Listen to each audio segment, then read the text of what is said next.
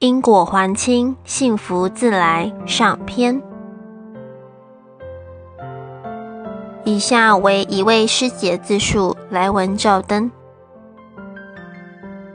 清晨，车水马龙的某大学附近闹区，有着我爱的小窝。有时候早起，会看到桌上的爱心早餐，和先生上班匆忙来不及晒完的衣服。我有疼爱我的先生与三个聪明可爱的儿子，然而一切幸福的背后都不是偶然。曾经也走过婚姻的低潮，哭泣的棉被曾经沾湿了我每个失眠的夜晚。这一年来接触精舍，半年来我与先生再也没有过争吵。谢谢菩萨，让我有机会了解和偿还过去的因，让我有机会化解今世的果。放下仇恨，解冤释结。一段不想提及的往事，就像记忆的旧伤疤被掀起。修行以后，我试着学会放下，放下仇恨，放下一切不愉快。希望很多恩怨在此世解冤释结。与先生交往四年，结婚七年，婚前先生对我呵护至极。在学校工作准备考试期间，中间因为约满没有工作，而先生每个月仍固定塞钱给我。婚后我也几乎没有洗过碗，家事都会由他帮忙分担。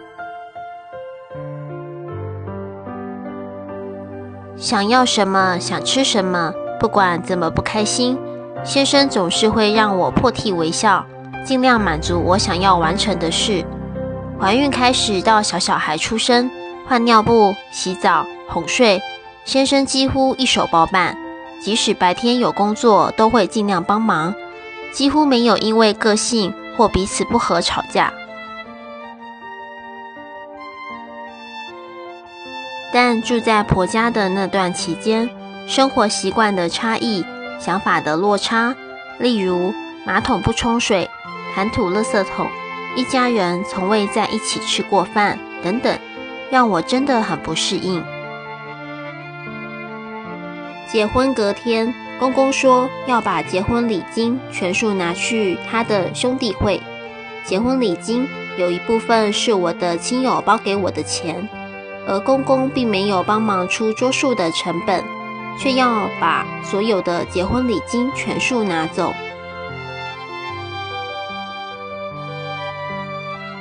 刚结婚就怀孕的我，公公仍在我面前肆无忌惮地抽烟，先生怎么劝都不听。每次进门打招呼，公公连一眼都不想看我。喂，在公公眼中变成了我的代名词。刚结婚时，公公希望先生以公务人员的身份贷款，并要婆婆以现在的房子抵押二胎去贷款。让她去大陆一尝当董事长的夙愿，但婆婆不愿意，因为公公有太多次投资失败的经验，曾经一晚就赔了两百五十万现金。公公很生气，扬言借不到钱就要开瓦斯桶自杀。公公在大陆期间，常常都跳舞到半夜，并常彻夜未归。当时早熟的先生在念大学时就问过婆婆，她说自己已经长大，可以让妈妈没有牵挂，希望她再去寻找幸福。婆婆回答先生说，这份遗产没有分到，绝不会离婚。为了要给出世的孩子一个好的环境，我拿着我毕生所有的存款跟我先生说。我存到房子的头款了，我想搬出去。先生样样都顺着我，但身为独生子的他，对父母百般维护。只要提到这个想法，他完全变了一个人。深爱我的他跟我说，如果我要搬离开家里，只有离婚一途。本来婆婆允诺要帮忙带孩子。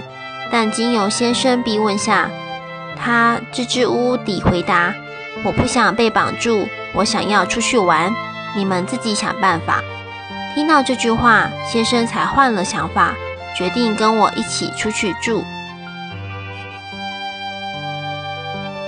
超度同辈英灵，爱心、耐心和决心。公婆常向不相干的亲戚数落我的不是，加油添醋，无情的打击一波波接连而来。痛苦的曾经让我想带着自己的孩子结束生命。今年年初，因缘际会下，刚接触金舍的我，鼓起勇气问道：“与先生常因公婆的事吵架，请示是否有干扰？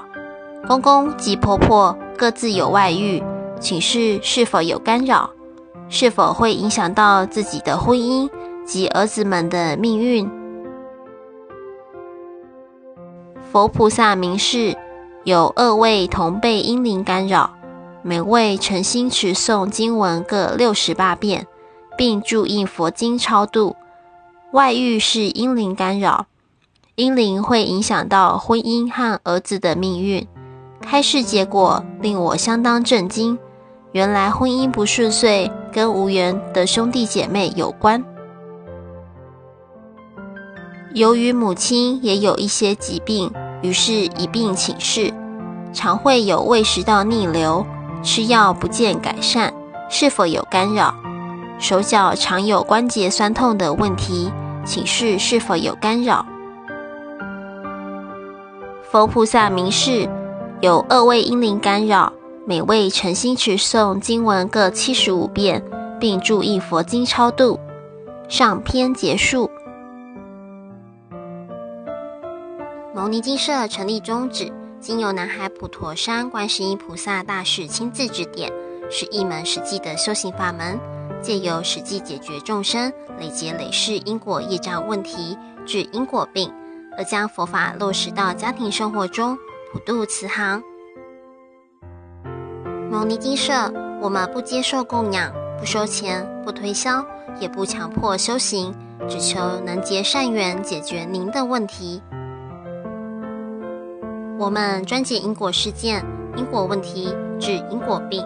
无论婚姻、家庭、事业、家族、顾及、学业，欢迎有医生看到没医生，有神问到没神者，不妨一试。牟尼金舍地址：台湾彰化县溪州乡朝阳村陆军路一段两百七十一号，只有星期天早上才开班济世。欢迎来信牟尼金舍电子信箱，或上网搜寻牟尼金舍部落格。